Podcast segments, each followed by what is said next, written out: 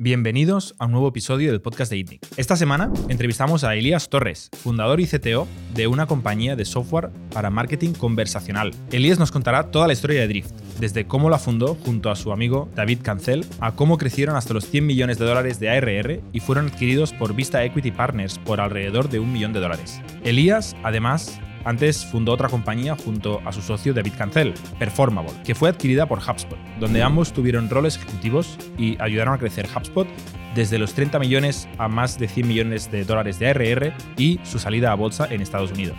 Elías, nacido en Managua, Nicaragua, nos cuenta su sueño americano, cómo consiguió llegar a Estados Unidos, trabajar para IBM, fundar varias compañías con éxito, venderlas y tener un impacto muy grande en el mundo de la tecnología. Elías nos compartirá todo lo que ha aprendido desde Performable hasta HubSpot hasta Drift en el mundo del marketing digital.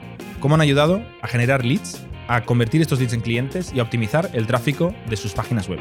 Elías comparte toda su experiencia conectándose desde Boston, en Estados Unidos. Esta semana echamos de menos a Bernat, que se le retrasó el vuelo. Espero que disfrutéis la conversación con Elías Torres. El podcast de esta semana nos lo trae Factorial, nuestro sponsor. Factorial es el software que ayuda a miles de empresas pequeñas y medianas alrededor del mundo a automatizar todos los procesos de gestión de personas, desde la contratación de talento a la gestión del tiempo, la evaluación del desempeño y la gestión de gastos. Miles de clientes cuentan con Factorial para ahorrar decenas de horas cada mes, tomar decisiones basadas en datos y cometer menos errores. Hoy os quiero hablar de lo que Factorial puede hacer para vuestras empresas, sobre todo en el mundo de la evaluación del desempeño o como nosotros llamamos Performance Management. Una de las misiones de Factorial es ayudar a los managers de las empresas que nos utilizan en tomar mejores decisiones. ¿Cómo ayudamos? Pues facilitando conversaciones. Es muy importante que los empleados y sus managers tengan conversaciones sinceras y honestas sobre lo que está yendo bien y lo que tiene que mejorar. Gracias a un proceso de evaluación del desempeño, Factorial ayuda con preguntas predeterminadas sobre cómo está yendo un trimestre, un mes, un año, el periodo que vosotros queráis. Ayuda a ver que los objetivos sean claros, que se están cumpliendo, que el manager está haciendo todo lo posible para quitar bloqueos y que está ayudando a desarrollar esa persona. Es muy importante saber las ambiciones personales, los objetivos, las motivaciones y las frustraciones de todo el talento en vuestra empresa. Os recomendamos mucho que si no lo habéis hecho ya, probéis el módulo de evaluación del desempeño de Factorial, Performance Management, para ayudar a vuestros managers a ser mejores managers y a vuestros empleados a dar más de sí y a estar más felices y aportar más en la compañía. Para más información podéis ir a nuestra página web factorialhr.com donde podéis ver más información sobre la plataforma y probar durante una semana todo el software. Este podcast también es posible gracias a todos vosotros, nuestra fantástica comunidad, que nos escucháis, nos veis, hacéis comentarios en YouTube y a veces nos paráis por la calle y nos felicitáis o dais feedback sobre el podcast. Muchas gracias por vuestro continuo apoyo. Esperemos que disfrutéis este podcast y no os olvidéis de darle a like and subscribe, así nos ayudáis a llegar a más gente. Ahora os dejamos con la historia de Drift y de Elías Torres desde Boston. El emprendimiento mueve el mundo. Aquí aprendemos de las personas que lo ponen en marcha. Bienvenido a las historias de startups de ITNIC. Bienvenidos una semana más al podcast de ITNIC. Hoy estamos con Elías Torras. Elías, ¿cómo estás? Muy bien. Muy bien. Elías, que se conecta en remoto desde Boston, fundador y CTO de Drift, que ahora te preguntaré un poquito más. Em, ¿Qué es esto de Drift? ¿Qué es esto de Drift? Drift es una compañía que empezamos con uh, David Cancel. Uh, nosotros hemos trabajado juntos por muchos años, pero era una idea saliendo de HubSpot que vimos el problema que, que you know, mucha gente atrae a, a, gente a su, al website de ellos, ¿no? Para tratar de vender, para tratar de mercadear y, y, lo que pasa es que los traes al website y los abandonas, no haces nada al respecto.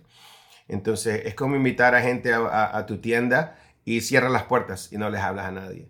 Entonces empezó la idea de traer el, el, el chat que usualmente se ocupa para respaldo dentro del website, y sacarlo y ponerlo anónimamente para comunicar con todos los visitantes del, website. Entonces nosotros hacemos automatizaciones para conectar eh, los leads, calificarlos, conectarlos a, schedule meetings con ellos y, y, pasárselos directo al vendedor, a la persona correcta en la compañía, para que puedan vender más. Entonces a nuestros clientes les encanta porque ellos pueden crecer su pipeline y, generan más ventas. Entonces, muy felices. Vale, entonces no sois un CRM, sino sois una tecnología que ayuda a maximizar el valor del tráfico de una página web, ¿no? Ya si eres un e-commerce, más compras, si eres un B2B SaaS, eh, pues obviamente más suscripciones, pero al final maximizáis la transacción en una página web mediante chat y mediante automatización, has dicho. Exacto. ¿Quién os utiliza? ¿Quién es el cliente típico de Drift?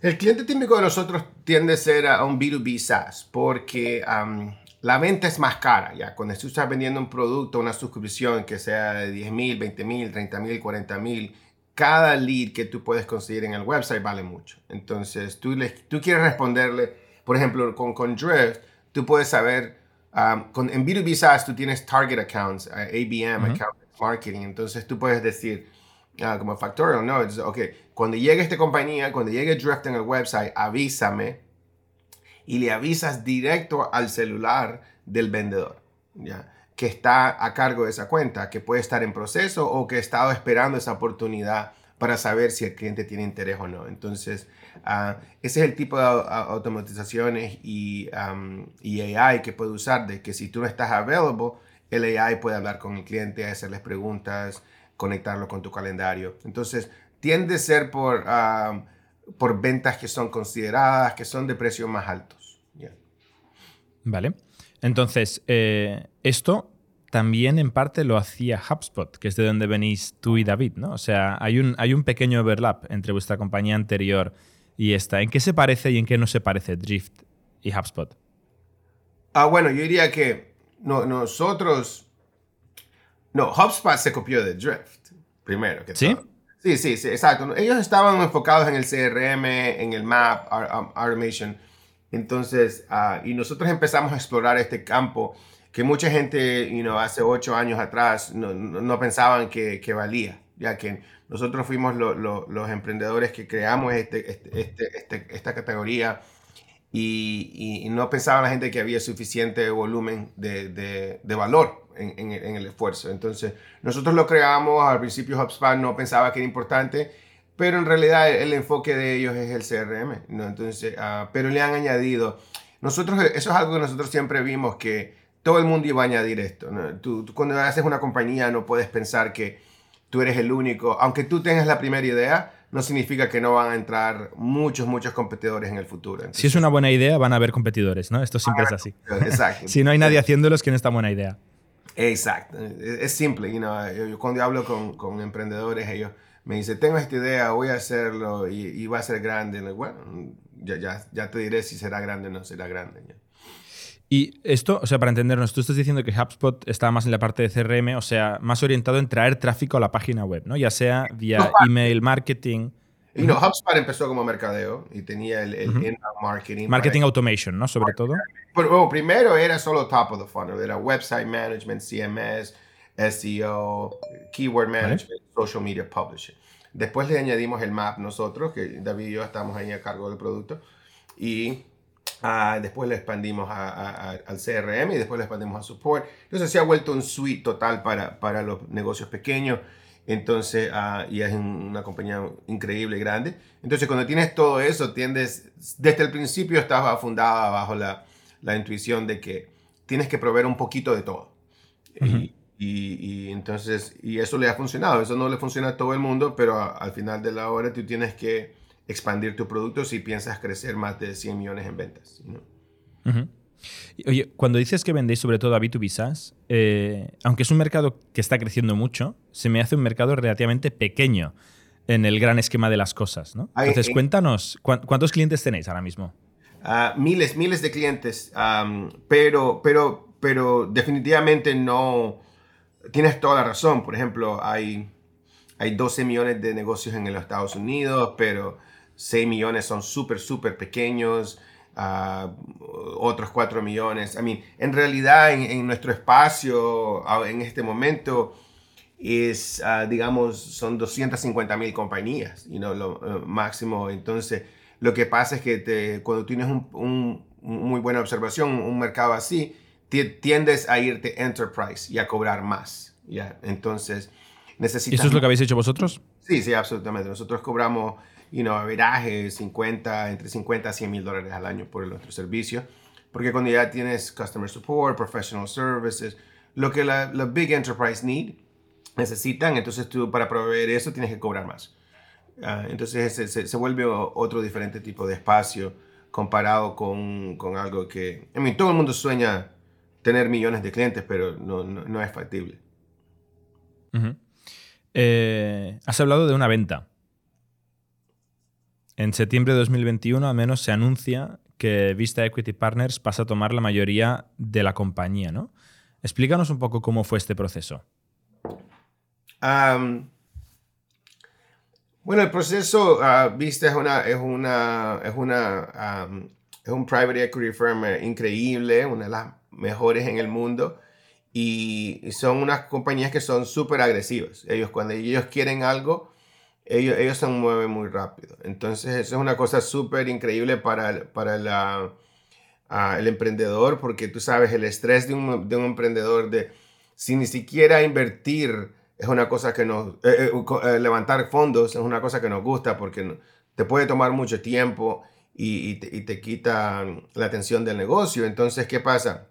Ah, ellos, ellos llegan y, son súper directos, súper claros y Ah, hablan, te explican, estudian tu negocio, estudian tus métricas y, te dicen te quieren o no te quieren y no te pierden, el, no, no pierden tu tiempo. ¿no? Entonces eso fue una cosa increíble que tú tenías que saber manejar y, y, poder mantener el, el, la velocidad que ellos, que ellos, que ellos traen cuando ellos eh, se, se, se engage in conversation. Entonces ha sido una, un partnership increíble, especialmente como los tiempos se han puesto difíciles a trabajar con ellos porque you know, tienen muchas compañías, tienen mucha experiencia y tienen muchas conexiones.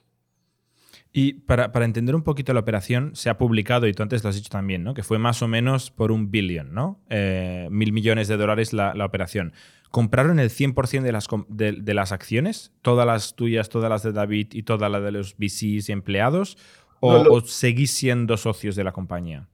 Sigo siendo socio de la compañía, como tú dijiste, le dicen super mayoría. Entonces ellos son, nosotros somos socios juntos con ellos. Pero todos los VCs vendieron. Ah, como te digo, hay mucha información ahí que decir, pero mucho detalle. Digamos que somos, todos somos socios juntos en, esta, en esta nueva aventura. Vale, pero solo para entender el tipo de operación y no, tú no contestes lo que no puedas, ¿eh? no pasa nada. Eh, pero, ¿fue una ampliación de capital o fue una compra de participaciones para entenderlo, la transacción que se hizo? La, ¿Cómo te diría yo? todo, tú tienes que entender cómo, digo, cómo funcionan los diferentes servicios, las diferentes firmas de, de, esto, ¿ya?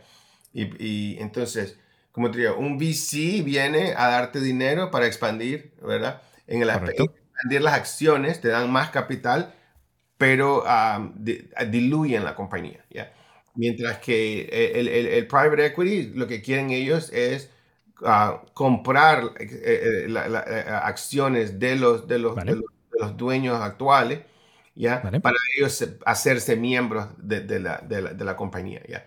Y, y, lo que ellos quieren hacer, lo, lo, que hace el PE es que ellos quieren tener control para, para, para, saber la dirección de la compañía, para hacerla crecer, para hacerla más óptima para poder hacer un, un, un, regreso de, de, de, fondos en una, en una, en una, a, corto plazo, ¿me entiendes? Entonces, esa es la idea de ellos porque ellos... ¿cómo te digo? Entonces entiendo que es más, es más compra-venta de participaciones a socios del principio, ¿no? lo, que, lo que estoy entendiendo. Y, y, con un proyecto a corto plazo, ¿no? que en un VC pues puede ser entre 3 y 5 años, hay un private equity, perdona, entre 3 y 5 años, de vender la empresa a un pez más grande, ¿no? a otro private equity que lleve la compañía al próximo nivel o una IPO. Exacto, entonces, ellos, como te diría, es otro tipo de inversión. Ya, por ejemplo, el, inversionista VC te da dinero y el, venture capital dice, bueno, en 10 años, espero 10 años, ¿ya? Pero ellos quieren un, you know, desde el principio te dan valores muy bajos y quieren hacerte que un valor alto y entonces mientras que el, el PE viene a, una etapa más avanzada de la compañía. Entonces viene y ellos dicen, ok, ya ellos vieron que tú le quitaste el riesgo, creaste productos, tienes clientes, tienes marca.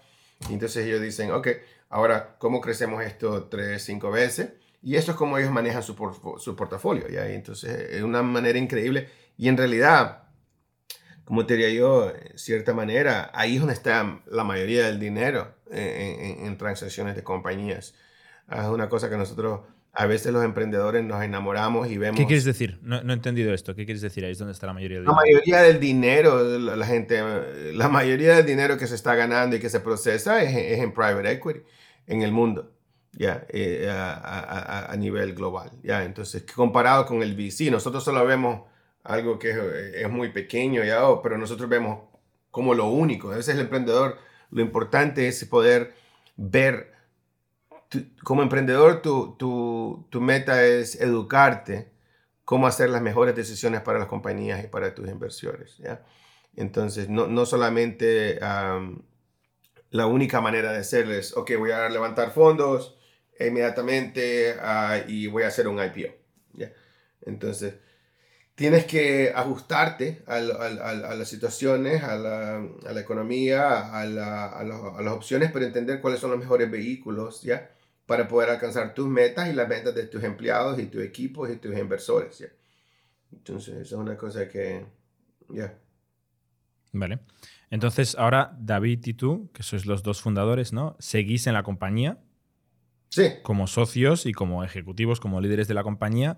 ¿Y cuál es el plan a partir de aquí? ¿Cuál, cuál crees que será en los próximos 3, 4, 5 años de Drift? Eh, es, es um, y, como te dije, pues el, punto es que queremos hacer, queremos hacer la compañía más grande, queremos hacerla, uh, encontrar el camino a... ahora hay diferentes cosas, ahora por ejemplo es, ese profitability, ese mejorar los números, mejorar la marca, mejorar el, el, el ¿cómo se llama? La penetración del mercado a eh, crecerla, como te digo, todo el mundo ahorita en tech está enfocado en cómo crear compañías más fuertes, más, más resilient, ¿ya? Para, para poder manejar estos, navegar estos momentos que son más difíciles. Entonces, con diferentes, como te digo, benchmarks en cómo usar el dinero, cómo usar tus cabos, you know, cuánto tienes en el banco, cómo, how profitable your customers are, tus costes de adquisición es una cosa que, cómo mejorar el, negocio. Vale. Y, has dicho que seguís creciendo, con lo cual no estáis optimizando tanto la rentabilidad, aunque más que antes por el cambio de mercado, pero seguís optimizando el crecimiento. A mí, como te digo, rentabilidad es, es, el enfoque de todo el mundo ahorita. Sí, vale. ¿Y este año creéis que podéis conseguir generar profitability o todavía no? Ah... No, todavía no, hablamos mucho de eso públicamente. Vale, no habláis de esto. Eh, mi pregunta era, claro, cuando una compañía pasa a ser controlada por un private equity, ya no puedes ir a hacer un fundraising, ¿no? Si quieres dinero, en realidad eh, hablas con el socio principal y le dices, oye, tenemos un plan de crecimiento que requiere 50 millones de dólares. ¿Los pones ah, tú? ¿Cómo va esto?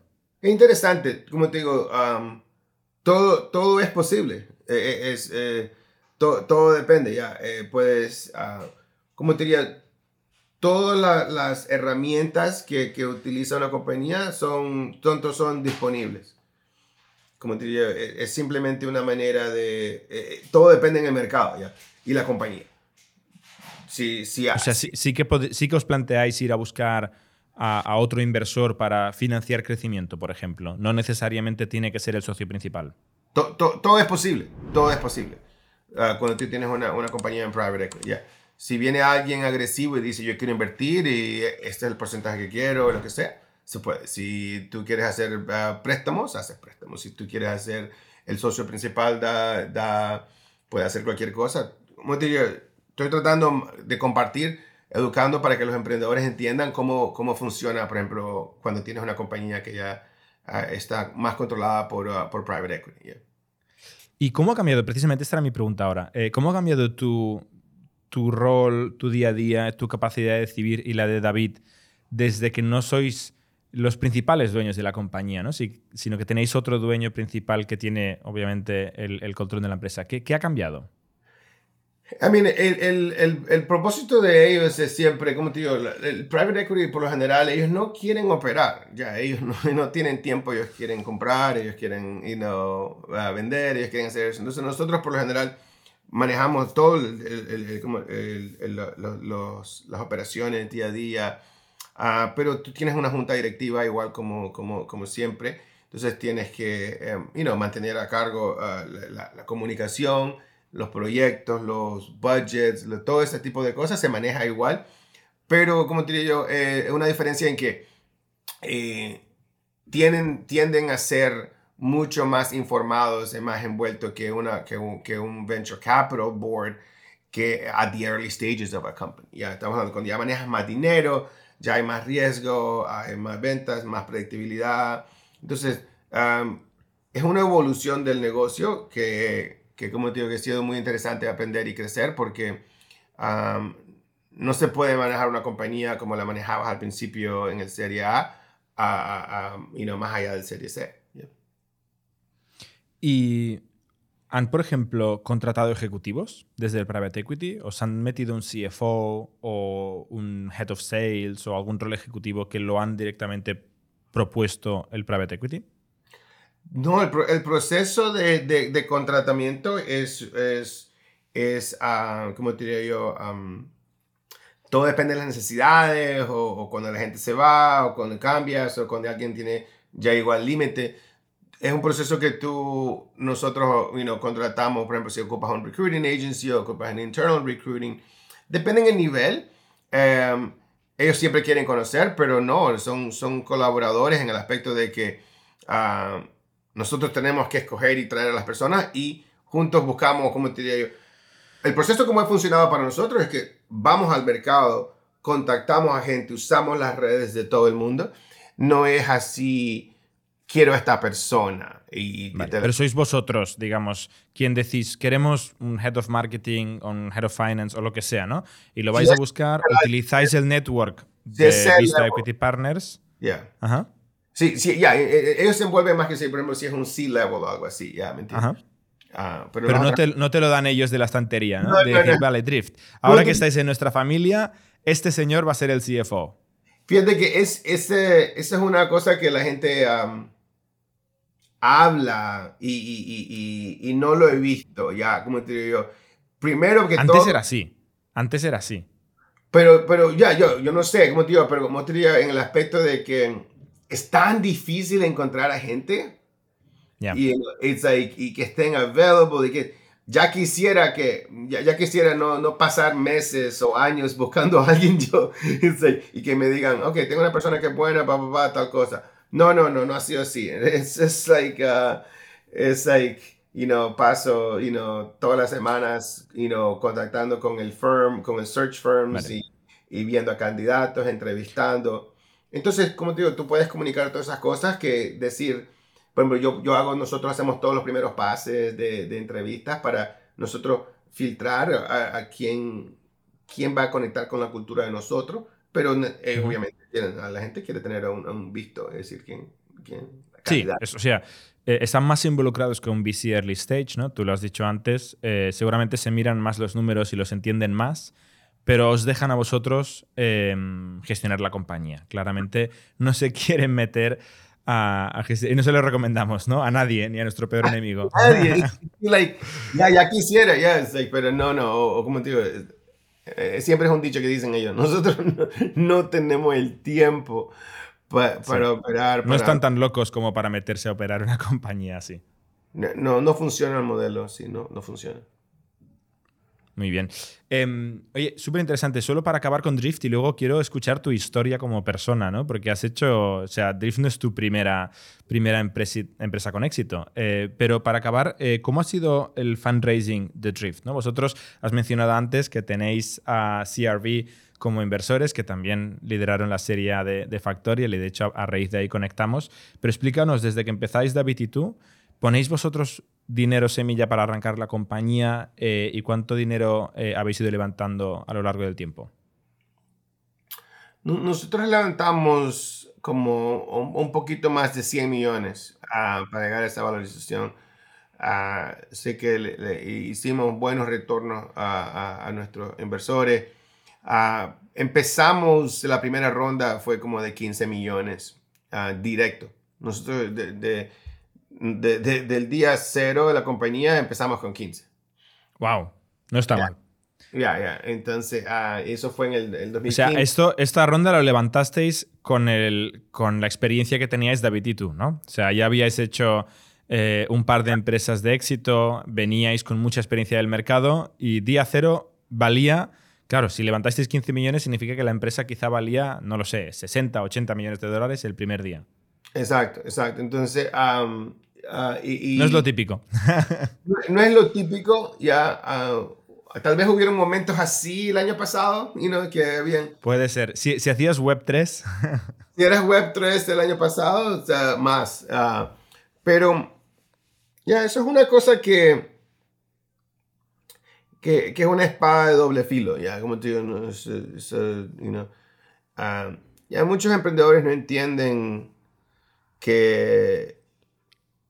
Eh, es complicado a mí, como digo, con, mis años de experiencia y las diferentes compañías que he hecho, los éxitos que he tenido, todo eso se tiene que pensar bien cuidadosamente. Y, uh, no, no, no, no, todo solamente el valor de decisión alta es lo que más importa, no, no solamente cuánto recaudas, eh, en cuánto tiempo, de quién, con quién trabajas, son cosas que no todo el mundo entiende porque hay diferentes metas, diferentes plazos, uh, diferentes detalles, pero nosotros hicimos eso que nos, nos creó una, una, situación en que teníamos que apuntar bien alto. No, no, no, no, no, había, no había ya manera de regresar.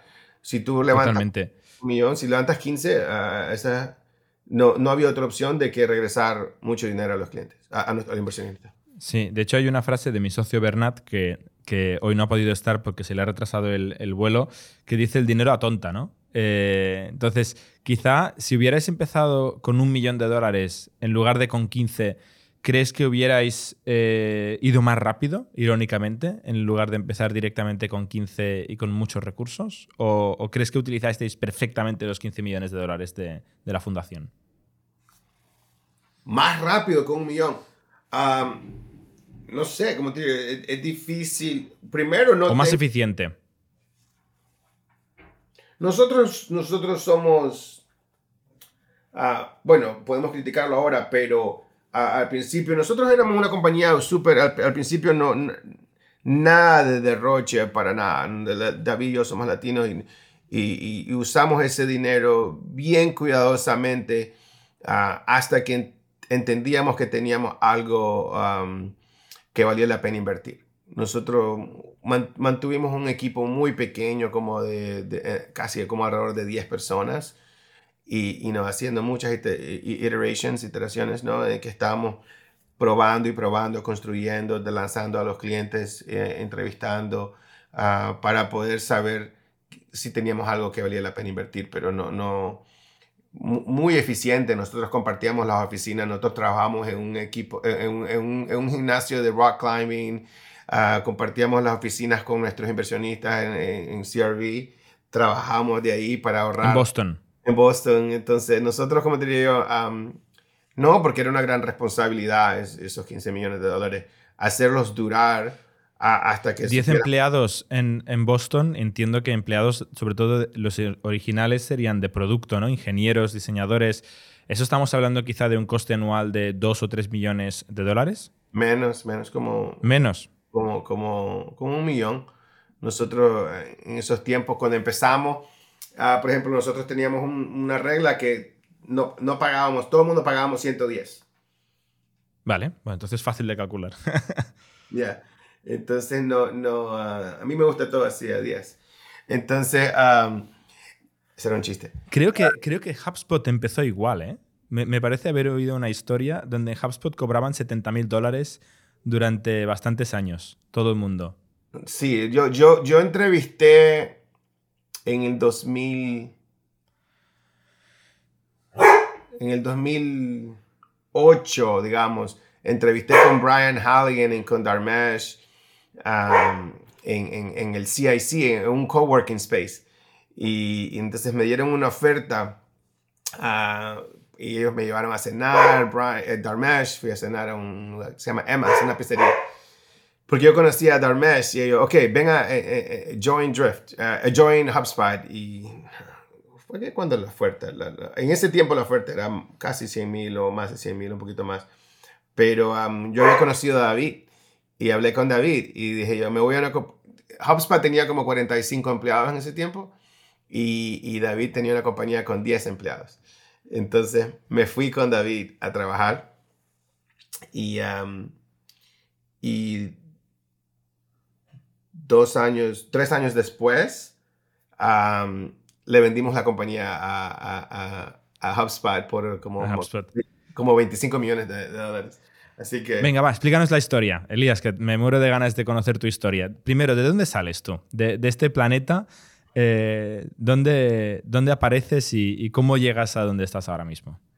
Ah, es, una historia bien larga, pero um, salí, salí así en, se llama el Hospital Bautista en Managua, Nicaragua. Vale. y crecí ahí en, Nicaragua um, ah, en los 70, en los 80. Ah, una vida súper tranquila, súper simple, no tan complicada como es el mundo ahora. Y, pero mi abuelita y muchas muchas de las hermanas de mi mamá se habían ido a los Estados Unidos como inmigrantes, buscando el, sueño americano, the American Dream, y, trabajaban, como diría yo, trabajaban como limpiando casas, como nannies, sin hablar inglés, sin tener papeles. Entonces, ellos pasaron aquí todos los 80 y eso y por suerte mi abuelita nos pidió para tener una, un green card y mi mamá no quería venir si no era legal. Entonces, pero llegó, después de esperar más de 10 años, nos llegó esa oportunidad y, y nos venimos para acá cuando ya terminé la secundaria en Nicaragua. Entonces yo, yo vine aquí... ¿Tú cuántos, años, cuántos años tenías tú más o menos cuando entraste en Estados Unidos? 17. 17. ¿Y te vas a Boston directamente? No, fui a, Florida. Ah, era más fácil de penetrar, tenía una tía ahí. Entonces fuimos allá. Hay una comunidad hispana, latina, mucho más grande, ¿no? Entiendo. el, latino, el latino penetra en todos lados en Estados Unidos, hay, hay diferentes pockets, you know, pero gracias a Dios entré ahí al principio caliente, después de venirme al frío, pero estudié en la universidad allá y trabajaba para IBM, entonces hice un gran salto, hice una entrevista y me fui de Florida a, Connecticut, al Northeast, y entonces eso fue lo que me trajo para este sector, ¿ya? Entonces Ahora vivo en Boston. después de dos años en Connecticut, no me gustaba. Era un poco aburridón y oscuro y frío. Y, vine a visitar un verano a, Boston. Y era lindo el sol, el clima, el río, el mar. Entonces ah, decidimos mudarnos para acá. Y, esto, espera, que ha sido muy rápido. ¿eh? O sea, tú eh, te vas eh, de, Nicaragua a Florida, entonces empiezas a trabajar en IBM, te estás 10 años como software engineer. Hago, un poquito de secundaria y hago la universidad en Tampa. Y, ¿Vale? ¿Estudias computer science? No, yo estudié negocios. Ah, negocios. ¿Y cómo acabas como software engineer en, en IBM? Uh, winging it, you know. Entonces, uh, literalmente... O sea, te, te, te enseñaste a ti mismo a programar con internet? Sí, no, más o menos. El internet antes era con modems y conexiones a 28.8, bueno, sí, 14, 14. Entonces, pero como te diría, no, no. Lo que hice fue que me conseguí un internship en IBM. Vale. Y uh, empecé en el help desk uh, conectando teléfonos, ayudando a gente a conectarse a la internet. Y, y, después había un internship de, de los ingenieros de Engineering School de programación, pero yo no sé cómo me pasé la entrevista. Entonces, no sabía nada, nada, nada de, de, de, de, programación. Y yo estaba ahí en ese cuarto con tres otros ingenieros, que todavía somos amigos, y, uh, y ellos hablaban de cosas de ingeniería y yo así. Ni hablaba ni inglés ni, ni código. Cuando tú te mudaste a Florida, no hablabas apenas inglés. No, muy poco, muy poco. Entonces, con 17 ah, años no se aprende tan rápido como con uno y dos años, ¿eh? Sí, sí. O sea, eso tiene, tiene que ser jodido. Era, imagínate, yo ahí sin saber programar y ellos hablando de una cosa que se llamaba Lotus Notes. Por eso te, te hicieron ingeniero, porque no te entendían. Todavía no me entienden. Entonces, muy rápido. Entonces, pero no, entonces eso fue ahí ahí fue que conecté con IBM y empecé rápido, you know, to, ¿cómo te diría yo? Aprender, you know, Lotus Notes, me daban tareas, las hacía, preguntaba, pero no había mucha información en ese tiempo. Estamos hablando de que eran floppy disk y, manuales de, de, de, eso y un poquito, de ejemplo, no, estamos hablando que esto era el 97, así que no, no había mucha internet que para encontrar esa información. No, estaba, estaba en pañales Internet. Entonces, bueno, esto ya es casi un pequeño, bueno, pequeño, ¿no? Ya es un sueño americano, ¿no? Pasar de, de Managua a trabajar para IBM ya es un primer sueño americano y, y, todavía estás empezando, no has, no has, hecho casi nada, ¿no? Sales de IBM y has dicho ahí en Lookery es donde coincides con David Cancel, ¿no? Em, ¿Cómo va esto? Eh, pues sí, sí, sí. Eh, eso fue, eso fue en Tampa, después trabajé para IBM en Massachusetts ocho años después, eso fue una gran aventura, grandes cosas. Sí, ok. Y después decido, quiero ser un emprendedor. Vale. Quiero, quiero esto. Que esto es el sueño americano real, ¿no? El next level sueño americano. Sí, sí, sí. Y, quiero ser emprendedor. Y, yo me di cuenta que mi personalidad es una personalidad ah, inquieta, que ah, me gusta ir rápido, me gusta decisiones rápido, me gusta a, ¿cómo te digo? Hacer, a, hacer más, ¿me entiendes? Entonces, y, y, en IBM la gente eh, es más tranquila, es más relax, no, no, no, no tienen tanta ansiedad, ¿ya? Entonces, como... Es una empresa muy grande, se mueve despacio. Sí, entonces nosotros... entonces yo decidí irme, entonces ahí fue que a través yo estaba en una cena, conocí a Darmesh y un amigo de ahí me, me presentó a David. Y entonces ahí, ese fue mi círculo saliendo de IBM. Y decidí, y decidí lanzarme en el 2008, salir de IBM después de 10 años y, uh, y, y, tratar este, este, este, este mundo emprendedor. Entonces, tú primero estás, si lo entiendo bien en LinkedIn, un año con David en Lookery, pero tú ahí no eres founder.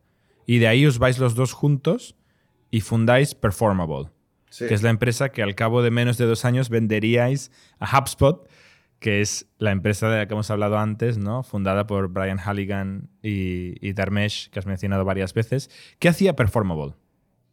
Performable, ahí fue donde, nos, bueno, Lookery nosotros hacíamos, era como te diría yo, era como mercadeo, pero era como era como atraer a clientes, era más arriba en el funnel, era en una, una compañía fundada alrededor de ads eh, y era como un retargeting platform que tú podías you know, buscar a gente que se parecía a, otra, a otro grupo de gente. Tú quieres, quiero, quiero personas jóvenes, quiero personas adultas, quiero personas casadas, solteras, lo que sea, ¿ya? Entonces, y nosotros le, da, le encontramos esas audiencias en, en los websites. Entonces, David, salimos de eso y David dice, nosotros vamos a cambiar de estar ayudando a los, a, los advertisers, ahora le vamos a ayudar a los publishers. al principio empezamos. Entonces, empezamos con, con Performable. Esos fueron los tiempos que era, ¿cómo se llama? Marketing Automation estaba como comenzando, growth hacking. Ok, por ejemplo, en esos tiempos la gente lo que hablaba era, si tú tienes un sign up, cuál es el, el, el, el, workflow, cuál es el automation workflow, cuál es el sequence que vas a utilizar para, imagínate, todo esto la gente decía, ¿cómo? Sí, tú tienes que mandar un correo cuando la persona signs up for algo, porque eso te va a ayudar a mental. Entonces, esa, esa mentalidad fue en ese tiempo, que, que, por lo menos ahí fue donde yo la empecé a ver, y, y nosotros hacíamos, um, uh, nosotros creamos productos de landing pages, A-B testing, marketing automation, um, analytics and you know reporting, um, behavioral with the JavaScript on your website. Entonces fue esos tiempos que, eh, como te digo, um, HubSpot tenía un CMS ¿verdad? y un inbound y nosotros éramos más como inteligencia y marketing automation. Para, es cuando se empezó a crear mucha tecnología para las páginas web, ¿no? Para entender lo que estaba pasando, experimentar, mejorar conversion rates, o sea, más ingeniería en, en, en, la web para, para, convertir el tráfico, que, que, un enfoque muy diferente es lo que luego volveríais a hacer con Drift, pero desde otro punto de vista. ¿Y cómo, cómo es la historia de esta compañía? Porque en menos de dos años la compra HubSpot creo que he leído por 20 o 30 millones de dólares, ¿no? Sí. ¿Cómo es la historia en, tan rápida? Eh, pues eso es una cosa que ese es el, el, ADN de David, ya, que, que, es bien compatible conmigo de ir súper rápido, ya, que es lo, lo, lo, principal es que tienes que crear código muy rápido. Vale. Eh, shipping. shipping, eso es, lo, eso, eso, eso es lo número uno. Y hablar con el cliente, entender al cliente y resolver un problema que ellos tengan, ¿me entiendes? Entonces, uh, si, si tú no estás conectando con el cliente, con el, con el pain que ellos tienen, you're on the, on the wrong thing. Y tienes que apuntar a un mercado que sea bien grande, ya que, que, que tenga, que tenga tamaño. Entonces, um, sí, nosotros no, era una cosa que, por ejemplo, nosotros construimos tres, cuatro diferentes productos en, en un año y lo vendíamos a clientes y le respaldábamos al cliente con un equipo bien pequeño. ¿Levantasteis eh, Venture Capital para esa empresa? Con CRB. La única ronda que hicisteis. Sí, 3 millones. Tres. O sea, ahí no empezasteis con 15, ¿eh? ahí empezasteis con cero y luego tuvisteis que demostrar para conseguir 3 millones de dólares. No, no, no, no, no, no. Eh, David tenía reputación con, con, con, con, CRB. David los conocía a ellos de antes, de otras compañías. Entonces, como te digo, ellos eso es importante. David se fue a hablar con ellos y le dijeron, ok, te damos tres. Y entonces cuando, cuando fuimos a hablarles a ellos para Drift, nos dieron 15. pero, pero ya, ya había, David empezó de cero antes de eso, con una compañía que se llamaba Compete. Eh, y ahí, eh, ahí fue donde él, él, empezó a desarrollar su reputación. ¿Y cómo va el proceso de compra con HubSpot? También ese fue muy rápido. Cuando la gente quiere algo, a mí, a mí me gusta cuando la gente quiere algo rápido, ya, que, son decididos. ¿Vinieron ellos o fuisteis vosotros? Eh, ellos, venían, ellos vinieron a Lookery, ellos nos, estaban, nos estaban monitoreando porque ellos veían... Vecinos en Boston. Sí, son vecinos, entonces miraban lo que estábamos haciendo, lo que estábamos creando, el espacio que estábamos y esa fue, como dicen los rumores, la, mejor decisión que HubSpot pudo haber hecho, que Brian y, y Dharmesh pudieron haber hecho, porque cambiamos el, el, la mentalidad, la habilidad de HubSpot de crear productos. Ah, porque este fue la ADN que trajimos y, y, creamos un equipo que, que lo, lo, lo, tenía eso súper, como te digo, um, embedded en ellos. Entonces eso fue una cosa bien... Uh, fundamental al crecimiento de HubSpot hasta esta fecha. Tú te convertiste en VP Engineering y David en Chief Product Officer de HubSpot, ¿no? O sea, realmente pasasteis a formar parte del equipo core de HubSpot eh, y estuvisteis más de tres años, si no me equivoco, juntos eh, emprendiendo dentro de HubSpot. Y una cosa que me parece curiosa, si no me. Porque HubSpot eh, es una empresa cotizada y todos los números son públicos y, además Brian y Darmesh hablan mucho y publican muchas cosas. creo que cuando os compraron, HubSpot era una empresa que estaría entre los 25 y 50 millones de ARR. O sea, era una empresa más pequeña de la que es hoy Drift. Ah, bastante más pequeña, ¿no? Y sea que vosotros realmente hicisteis en Performable, pues de cero a muy pocos millones, luego saltasteis automáticamente a los 20, 30 y, hasta los 135, como decías tú, que HubSpot hizo la IPO y luego HubSpot ha seguido hasta más del billón de Yarar, es una grandísima compañía, ¿no? Y habéis vuelto a empezar eh, desde cero. ¿Os invirtieron los fundadores de HubSpot en Drift? Sí, sí, sí. Aunque luego compitierais un poquito en una parte de, la suite de productos? Sí, sí, como te digo, al principio no... Nosotros no sabíamos lo que íbamos a hacer, pero ellos creían en nosotros. Entonces... ¿Os planteasteis vender la empresa a HubSpot? O mejor dicho, ¿HubSpot se planteó comprar Drift? ¿Y comprar por segunda vez el equipo de David y Elías? sí, siempre, como te digo, siempre nos manteníamos en conversaciones y en contacto, pero como te digo, nosotros teníamos otra meta, ya, nosotros, you yo, yo, quería, quería, quería crear mi, mi, mi, compañía de un billón de un solo, solo, y realmente no, no, ah, ya no quería hacer algo muy, muy prematuro. Entonces quería, quería tener otra experiencia distinta que y no, me ayudó a crecer mucho como líder y como, como emprendedor estos ocho años. Ha sido una cosa que, independiente del, del, exit, yo, yo pienso que eso es lo que quería aprender y quería vivir. Porque, como digo, todo el mundo, no todo el mundo, pero muchos que tienen el sueño de emprendedor, ah, no llegan ni siquiera a experimentar todas esas fases de, una compañía. Y, y aprender. La gente quiere, quiere hacerse emprendedores, quieren experimentar, pero yo estoy muy, muy agradecido que pude ver esas etapas de crecimiento porque no, no, no, es, no es común. Y me interesa mucho tu relación con, con David, ¿no? porque es muy difícil encontrar co-founder y vosotros eh, pues habéis hecho algo que ha ido bien, ¿no? Ha acabado bien en diferentes magnitudes dos veces, ¿no? Y, el hecho de que decidáis volver a montar una compañía juntos después de haberlo hecho una vez y trabajado juntos varios años, significa que seguramente es muy buen partnership. Explícame cómo os repartís el equity y los roles entre David y tú, tanto en Performable como luego en, en Drift. ¿Cómo es esta conversación? Bueno, yo yo pienso que esa conversación es algo que lo tienes que hacer con, con mucha humildad, como diría yo. Es una cosa que tienes que... David y yo somos um, en muchas maneras humildes y, y self-aware uh, y, y, entender y respetar y respetarnos el uno al otro, ¿ya? Para tener una conversación, porque, como diría yo, uh,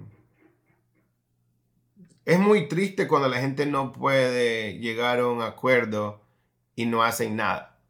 por ejemplo, es como cuando estás contratando a un ejecutivo y deciden no tomar el trabajo porque, porque no le diste tanto porcentaje de la compañía. It's like, it's like, um, como te digo, no, no sé, e, ese tipo de personas no, no me gusta um, lidiar mucho con ellos porque se pierden la, la, la, mejor, la mayor oportunidad. You know, que la oportunidad es crecer, aprender, trabajar juntos, tener un socio. Uh, esas son cosas que valen más y, y, uno no sabe exactamente en qué se va a convertir a mí esas acciones. Como te digo, sí y no. Y no.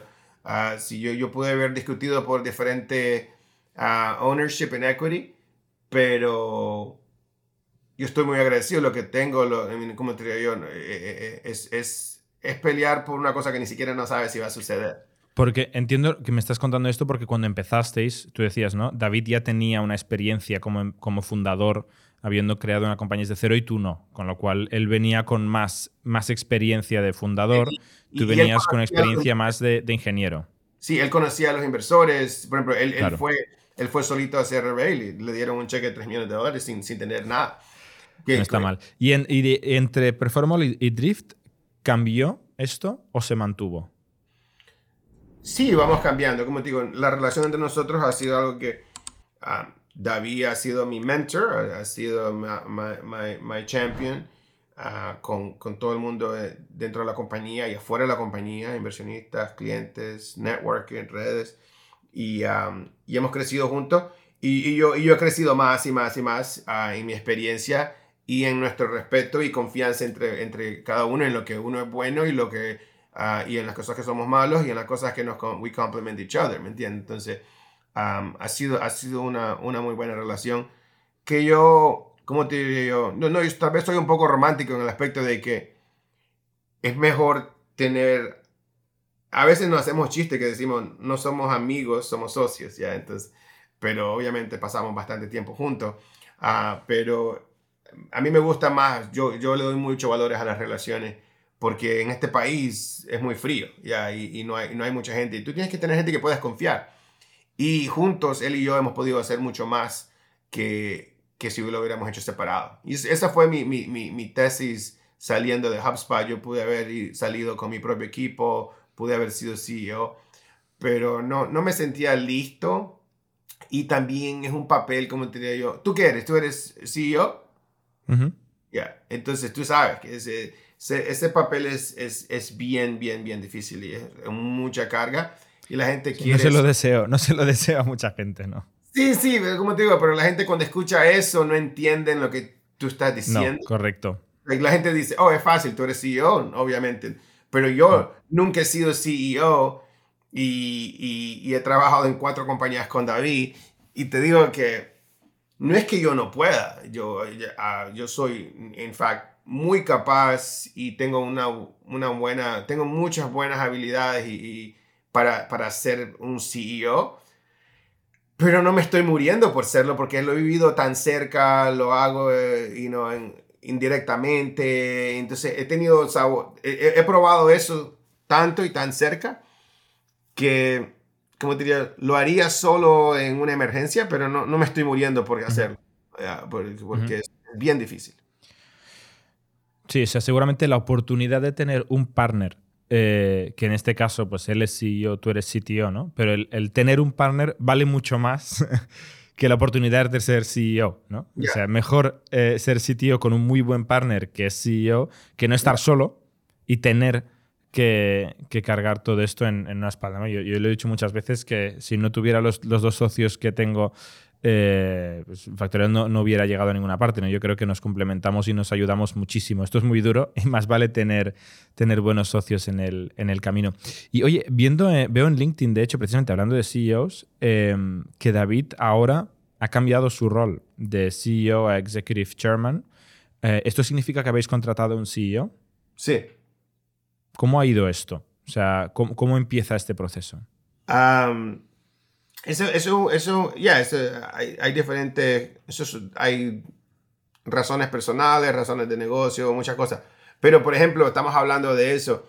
Eh, el, el, CEO de Drift es un advisor de Drift que era el presidente de una compañía de David, Compete, en el pasado. Entonces, eh, eh, al punto que estamos hablando tú, que es Ote, del el, el, Era una persona muy cercana de David de su vida pasada. Sí, y no, no, y, y, a mí, sí, no, yo, yo lo conozco a él desde el comienzo de Drift. Ah, y él era un advisor que nos ayudó a nosotros a, a reenfocarnos de los experimentos que estábamos haciendo. Y eh, lo trajimos como un advisor y hicimos un offsite los tres y, y, creamos, como te digo, el, el, el, el, blueprint de lo que íbamos a hacer con Drift en ese entonces, en, en, en el, en el 2000. 16, algo así como 17, con él. Y, y, y, y nuestros, pa, nuestros pases se, se, juntaron y nosotros lo recomendamos y entrevistamos y todo el mundo muy impresionado con, con, con su estilo, sus habilidades. Entonces, ejemplo como te digo que nosotros pudimos hacer eso que nos hizo sentir, you know, comfortable haciendo esa transición. ¿Y tú crees, Elías, que vais a empezar otra compañía juntos? ¿Nosotros? ¿Tú y David? Ah, sí, ah, yo pienso que siempre hay posibilidades en el futuro. Siempre que me siento que esa es una cosa que, que siempre estoy pensando. ¿Cuáles son las etapas de la compañía que te gustan? ¿Cuál ¿A dónde estoy mejor? ¿A dónde disfruto? ¿A dónde no disfruto? Entonces son esas cosas que yo no diría que no. Ya. Yo diría que no. Siempre hay posibilidades. Vale, y oye, un, tema que vosotros sois muy públicos al respecto, eh, tanto tú como David, ¿no? Habláis mucho de que sois latinos eh, y de hecho he leído frases tuyas, ¿no? De, que os, da mucho orgullo ser, no sé si los primeros o uno de los muy pocos fundadores 100% latinos que han creado una empresa unicorn, ¿no? Una empresa valorada en, mil millones de, dólares. Em, Explícame un poco pues, de, dónde, de dónde es David y cuál crees que es eh, la situación actual de la gente de origen latino en el mundo de la tecnología en Estados Unidos, obviamente. Sí, como te digo, David es mitad ecuatoriana, mi, ecuatoriano, mitad puertorriqueño, yo soy 100% nicaragüense. Él, él, nació aquí, yo nací afuera, pero no, no somos, somos latinos, entonces como te eso es una cosa que es bien, bien clara, bien reconocida de que, y no, el, como te dicen la gente, que el, el, el, americano comienza en la tercera base. Ustedes no, no, no saben de, de béisbol. Esto es béisbol, ¿no? es béisbol, ya. Entonces, uh, entonces e, em, empieza, no, hay, you know, está bateas de home plate, hay primera, segunda y tercera base. Entonces dicen, el americano empieza una compañía, empieza de tercera base. Y entonces el o sea, que tiene ventaja. Que Tiene tiene, ventaja. ventaja. Entonces, y, y, el, y el latino a veces dicen, ok, no, es- no es de home play, a veces dicen, ni siquiera estamos adentro del estadio. Entonces, Primero hay que saltar la, la- la la pared del estadio y luego Bueno. entrar y empezar a correr, ¿no? Sí, sí. Exacto. Entonces, am, entonces e- ese, no tenemos la ventaja. No tenemos la ventaja en, tantas, en tantos aspectos. Ya no, ni siquiera entendemos de financiamiento, no tenemos conexiones, no sabemos cómo hablar, cómo presentar, qué tipo de negocio de apuntar. Ah, entonces, entonces, e- es una cosa bien difícil y bien rara y que lo- lo- nosotros notamos porque no encontramos a gente como nosotros en el camino. Eh, O Especialmente... sea, soy- eh, sois una minoría, ¿no? Al final, como, como una, una emprendedora, una fundadora mujer, se encontrará que casi ningún VC es mujer, casi ningún VC es latino, ¿no? Seguramente. Exacto. Entonces estamos hablando de que son, estamos hablando de 1 o 2% en cualquier categoría que tú quieras subdividir a, la, a- a la representación latina.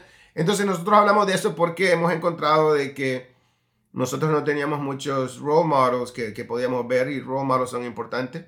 Nosotros, los role models de nosotros no eran latinos, entonces am, usamos otros role models y, y, y no funcionó. Pero lo que hemos escuchado mucho de, de- de nuestra, de nuestra comunidad es que ellos nos quieren conocer más, quieren oír más, porque inspira y, y ayuda a ver a, a- un role model que diga, ok, ellos pudieron, él no hablaba inglés, trabajaba en McDonald's, limpió oficinas y, y en, en, en 20 años pudo cambiar el, el, um, la dirección la dirección y, y el, el estilo de vida de, por generaciones ya de, de- de su familia. Entonces, si es posible, por ejemplo, el latino le toma, dicen como puede hacer seis a ocho generaciones. A, a- a- to- A integrarse completamente, a, a- a empezar en la tercera base. Ah, ya, para empezar la tercera base. Entonces, eh, entonces, eso, entonces eso es bien duro. Entonces, poder hacerlo eso en una generación es una cosa que inspira y decir a la gente, se puede. Y, entonces, y esa es la verdad, que en este país se puede hacer. Yo no, no sé si yo podría ir a España y, a- y hacer lo mismo, ya. Eh, entonces, o a Inglaterra o a Francia. Entonces, Mm. en este país se puede y por eso es que yo hablo en, en mi podcast de, de American Dream Podcast y decir, y no inspirar a otros a, a- a venir a este país, a luchar y alcanzar su sueño. Muy impresionante, muy inspirador y muchas ganas de, que nuestra audiencia, que tenemos mucha audiencia en España, pero también eh, en Latinoamérica, escuche tu, tu historia y idealmente se inspire en, en arrancar. Oye, en Nicaragua, ¿hay eh, ecosistema tecnológico? ¿Hay startups? ¿Hay venture capital? ¿Cuál es la situación tech en Nicaragua? No sé, la verdad, fíjate que yo no he regresado.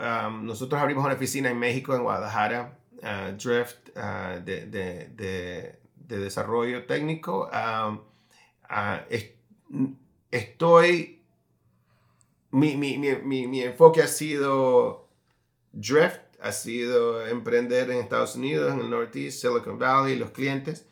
Ah, después estoy enfocándome en la comunidad latina dentro de este país, en tech Ujú. después expandiendo a, a comunidad latina en Estados Unidos. Y, he- Ujú. y he estado empezando a explorar ah, un poquito lo que está pasando en Latinoamérica, pero no, no estoy muy conectado a, a lo que está pasando allá. Lo que sé que está, ah, está difícil la situación you know, económica en Nicaragua entonces, y, y- y sociopolítica. Entonces, eh, eso es lo que he estado escuchando y me he estado envolviendo un poco a poco con, más que todo con non-profits over there, ayudando um, cosas, pero no, no, no, me imagino que tiene que ser muy pequeño. Es, uh, ayer escuché de un outsourcing center que está basado en Nicaragua, que me, me, me- gustó mucho la noticia y quiero que me Sí. conecte con ellos. Sí, sí, la realidad es que el, el ecosistema emprendedor en Latinoamérica es muy grande y está creciendo mucho, pero seguramente en Nicaragua todavía, todavía le queda bastante recorrido para, para llegar al nivel de otros países vecinos, ¿no? Brasil, eh, Argentina, ah, México, Son unos- son estos son los bichos. Esto- sí que están explotando muy bien. Sí, muy sí. ya. Y, oye, Elías, em, solo para acabar, de toda tu trayectoria, ¿qué, qué aprendizaje te llevas que si empiezas otra empresa o cuando empieces otra empresa vas a repetir seguro? ¿Y qué errores vas a intentar no repetir en tu próxima empresa? Yo pienso que el, lo más importante es que la velocidad de, desarrollo del producto, eh, pienso que eso es lo, más lindo, lo, que nosotros tenemos más habilidad y, deseo y lo que necesitas para poder mantenerte competitivo en este, en este mundo es ah, velocidad al mercado, velocidad al cliente, velocidad a, a poner el producto en las manos de tus clientes. Eso es una cosa que nos encanta y eso es lo que me da más satisfacción, eso es lo que disfruto. Ah, y es muy difícil es muy difícil. Es muy importante y muy difícil. Es muy difícil. no, no, no, pareciera fácil, pero no. Ah, veo a muchos de mis, de mis empleados que se han lanzado a, a, que se han lanzado a, a, crear sus propias compañías y, eh, y, me han visto, lo han hecho conmigo y los veo atascados. Entonces, eh, es una cosa que te paraliza. Entonces, yo pienso que eso es una de las cosas que... Uh, hay que enseñar y compartir más. ¿qué, ¿qué, errores no quiero cometer? no sé, saber a qué velocidad crecer, qué problemas resolver a cosas a manera temprana, que a veces, por ejemplo... ¿Pero ejemplos? Por ejemplo, a veces nosotros, cuando tienes dinero, tiendes a resolver problemas con dinero y con gente. Y tal vez es mejor resolver problemas con el producto y con tecnología, que es mucho más eficiente. Entonces, son, tal vez son cosas que uh, aquí mucha gente, oh, contratemos gente, contrata a alguien que lo haga al principio, aprendemos. Típico. Típico, ¿ya? Entonces, yo diría que hacer cosas que tienes que um, entenderla, ¿ya? A la calidad de gente que contratas, a la cultura que creas, eh, también eh, tienes que no sé, yo, yo pienso que soy, tiendo a, preferir un liderazgo más fuerte, uh, mano más dura en, decidir, porque cuando se vuelve una, una, democracia que todo el mundo va a votar por todo, uh, pierdes, pierdes tu identidad y, la, gente, la gente quiere saber you know, por, por, por, qué luchas ¿ya? y qué es lo que estás tratando de hacer y alcanzar. Entonces, muchas cosas. A mí, no, es la las cantidades de, lecciones y errores ah, que hay que... Quisiera decir no voy a cometer de nuevo en el futuro, pero yo diría que es, muy difícil. La, la, jornada de emprendedor es una cosa que hay muchas cosas que se tienen que repetir, se tiene, toma mucho tiempo en aprender, uh, pero simplemente es tener más humildad y, y tal vez reaccionar un poquito más rápido, porque a veces pienso que dejamos cosas suceder por mucho tiempo que no nos damos ni cuenta. Muy bien. Última, te lo prometo. ¿Nos recomiendas alguna pieza de contenido que te inspire, que te ayude a aprender, que te motive para compartir con la audiencia? Puede ser un podcast, un libro. Uh, ¿Cómo te digo yo? Ah, tengo, tengo libros ah, por todos lados aquí. David me ha puesto a, leer muchísimo. hay un libro que tengo aquí rápido que yo pienso que es a, este libro, por ejemplo.